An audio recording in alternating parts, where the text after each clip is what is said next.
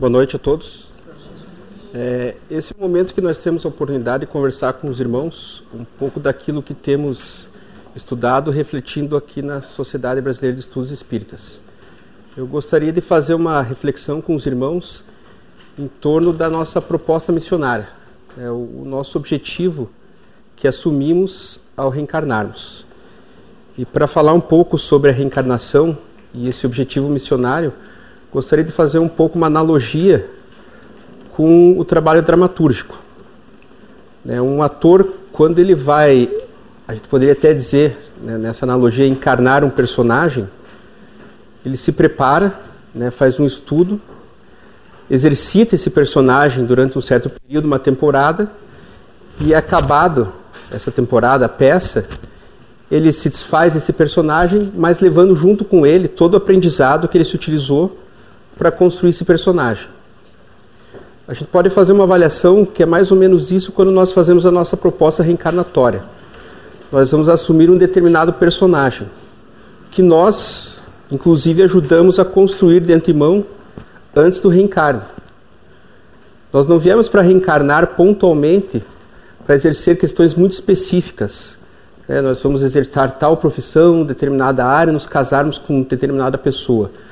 Nós reencarnamos de maneira geral para exercitar alguns valores morais, principalmente aqueles vinculados ao convívio e à construção de um ambiente mais próspero para toda a coletividade. Então nós encarnamos para construir valores de esperança, paz, paciência, solidariedade e fundamentalmente o amor. E quando nós falamos dessa questão de nós encarnarmos ou nos utilizarmos de um personagem, né, às vezes como vestir uma máscara, na nossa cultura nós temos um sentido muito negativo ou pejorativo da expressão de usar máscaras. Certas culturas orientais, em algumas culturas, máscara, na tradução, né, nós tentarmos traduzir para as línguas ocidentais, ela tem o mesmo significado que personalidade, a persona. Então a máscara não é um sentido negativo. Todos nós exercitamos um determinado papel a partir do momento que a gente reencarna. O primeiro papel que nós exercemos, e aí não temos escolhas com relação a isso, é o papel de filho. Né, o que é exercitar o papel de filho? Quando nós passamos a exercitar de fato a sermos bons filhos, o que significa isso? Qual é a relação de gratidão que nós teremos com os nossos pais quando eles necessitarem de nós? E como que nós vamos exercitar esse papel? Se nós tivermos um irmão, nós fatalmente vamos exercitar o papel, né, o, essa máscara também, esse exercício, esse personagem de irmãos. existe na nossa cultura já previamente né, colocado como nós nos comportamos como irmãos. Né, e nós vamos aprendendo também o, como é a diferença do respeito que nós temos com o irmão, a diferença de autoridade que nós devemos aos nossos pais, pai e mãe, né, nós conhecemos muito bem esses papéis é, que nós também concedemos aos demais próximos de nós. Quando alguém, às vezes de fora, nós somos crianças, vem nos repreender e a gente às vezes responde: Você não é meu pai. Porque a gente sabe que quem tem o papel, quem tem a função específica que pode ali intervir no meu aprendizado é o meu pai. E assim também nós vamos assumindo papéis futuramente como alunos, estudantes. Nós temos também um papel é, de como nos portar numa sala de aula, o que, que é esperado de nós enquanto estudante, o que, que nós temos que assumir e construir de aprendizados para melhor é, conseguir assumir esse papel. Futuramente, o papel de pais, mães. É, às vezes as pessoas questionam né, se os pais, mães podem ser amigos dos filhos. É evidente que podem, é um papel que eles vão construir, mas sempre secundário, porque o primeiro papel que eles constroem são como pai e mãe. É, quando a criança nasce, não há questão de construir outro vínculo, possibilidades que não seja aquele de proteger a criança. Não tem como se estabelecer uma amizade com aquele ser que ainda está construindo né, um pensamento autônomo. Então, por mais que o pai e a mãe vejam o filho crescer e tenham relações de proximidade, amizade, mas sempre vão olhar o filho no sentido de proteção. É, os pais, nesse comportamento, nesse exercício de proteger outros, sempre vão estar tá é, querendo ou não aconselhando com relação à vida dos filhos, vão estar fazendo alguma intervenção buscando sempre no sentido de possibilitar também que eles façam crescimento.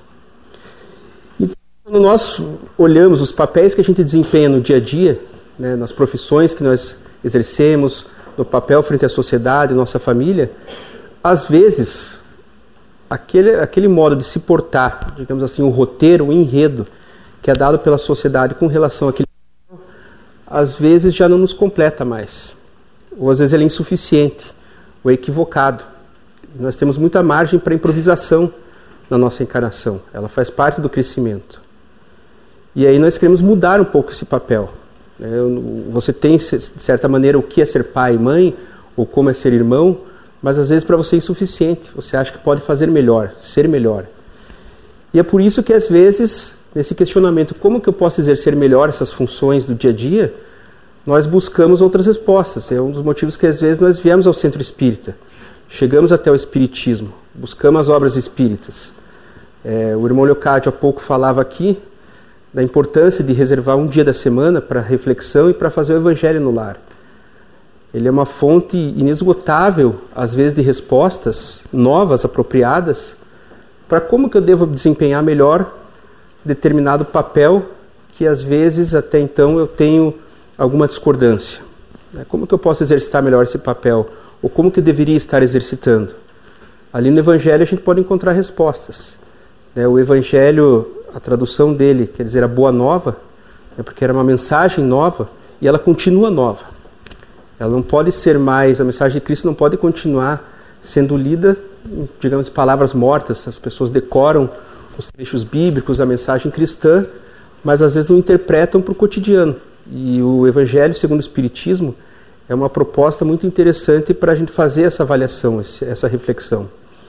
E nessa proposta de melhorarmos o nosso desempenho com relação aos papéis que aqui assumimos, os espíritos aqui da casa, né, em particular irmão Leocádio, irmã Marina Fidelis e irmão Antônio Green, falam muito da importância da mudança de comportamento. Né? Como que nós estamos atentos às nossas mudanças de comportamento? Primeiro nós temos que estabelecer né, com relação ao que eu quero mudar, né, e por que eu quero mudar. E a importância da, da leitura do Evangelho, né, das demais obras espíritas, da minha leitura de mundo, né, a capacitação em ler coisas diferenciadas. E aqui, não falando somente na leitura de livros, mas na leitura de mundo, né, na leitura das pessoas, da natureza. Então a gente vai aumentando esse conhecimento interior e eu passo a entender melhor o que eu quero mudar para a minha vida. E a partir daí, a gente tem que fazer um exercício um esforço deliberado para que a gente consiga fazer essas mudanças. Porque muitas das dos comportamentos que a gente tem, às vezes adquirido, foram formados na nossa educação, na nossa socialização familiar. E nem sempre foram aqueles que nós escolhemos. Né? Às vezes nós fomos sendo exercitados a certos comportamentos necessários, mas que nem sempre a gente teve controle sobre eles. Né? Um exemplo é a língua portuguesa. Né? Nós aprendemos a falar português, é uma necessidade da nossa sociedade, porque vivemos num país cuja língua é o português, e desde cedo nós exercitamos. E sem que a gente é, percebesse, desde cedo a gente fez esse exercício para conseguir falar o português num sentido inteligível, no sentido de sintaxe. Tanto é que quem foi aprender uma segunda língua depois, de uma certa idade, você começa aprendendo pelas regras da língua, coisa que a gente não faz na infância. A gente vai aprendendo simplesmente pela convivência. Sem perceber, a gente vai assimilando essa língua. Agora, quando nós queremos mudar aí um comportamento que às vezes a gente exercitou sem perceber, nós temos que fazer aí deliberadamente um esforço para mudar esse comportamento. É o que o irmão Antônio Green fala do trabalho da eslética da ação. Seria uma composição, uma construção da ação, do comportamento.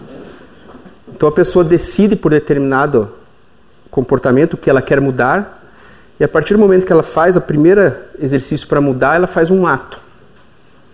Conforme ela vai insistindo naquilo, perseverando naquele exercício pela disciplina, ela transforma esse ato, esse ato num hábito. Então a pessoa passa a ter por hábito, por exemplo, exercitar paciência. Então, essa pessoa, por hábito, responde às vezes às agressividades dos demais, ao ambiente às vezes mais conturbado, ela, por hábito, tende a responder com paciência. E se ela continuar insistindo ainda com disciplina e força de vontade nessa mudança de comportamento, ela passa do hábito para a espontaneidade. É o momento em que ela alcançou, ela passa a ser a paciência. Porque ela não precisa mais fazer esforço ou pensar ou calcular uma resposta, mas espontaneamente ela é paciente. O, irmão Leocádio sempre fala da importância da fé, e nós não termos a fé, mas nós sermos a fé. Para nós sermos a fé, nós temos que alcançar todo esse exercício até que se torne ela espontânea. Porque a fé, ela só vai ser de fato funcional e testada quando nós formos colocados diante de alguns desafios que exigem é, essa crença em algo inteligente, essa crença racional. Então, quando nós estivermos diante do perigo, diante da iminência de um risco, quando nós perdemos um, um parente próximo, quando nós é, perdemos de repente um relacionamento, um casamento não dá certo, qualquer tipo de relação, nessas crises a fé tem que ser funcional a ponto de recolocar, nos recolocar no sentido que nós estávamos trilhando. E às vezes nós trabalhamos, né, nesse sentido de, do ato, do hábito, da espontaneidade, trabalhamos contra a gente mesmo sem perceber. É, vejam o hábito de, do, de fumar, né, que evidentemente qualquer pessoa, qualquer religião, qualquer doutrina filosófica, qualquer pesquisador vai dizer que faz mal à saúde, né, e de fato acarreta diversos males. A pessoa quando fuma a primeira vez, com certeza não sente nada agradável, porque ela é um ato desagradável. Mas veja que a pessoa, às vezes, por modismo, por uma questão cultural, por pressão, para ter aceitação, por autoafirmação, ela continua exercitando. E ela consegue exercitar tanto ao ponto de passar da barreira, de sentir aquele desgosto, aqueles reflexos negativos do cigarro, para o ponto dela passar a gostar, de fato, do exercício de fumar, a ponto de não conseguir ficar sem. Então, se nós conseguimos fazer esses atos, às vezes, esforçados, né, para construir algumas coisas negativas, nós também podemos fazer o contrário e construir aquilo que nós queremos de bom para a nossa vida. Né? Nesses papéis, como que eu vou a partir de hoje desempenhar melhor o meu papel no meu emprego, na minha família, na sociedade, na minha comunidade, é, a ponto de que às vezes nós começamos algumas mudanças e antes que a gente faça a avaliação de que se elas foram de fato positivas, a gente desiste.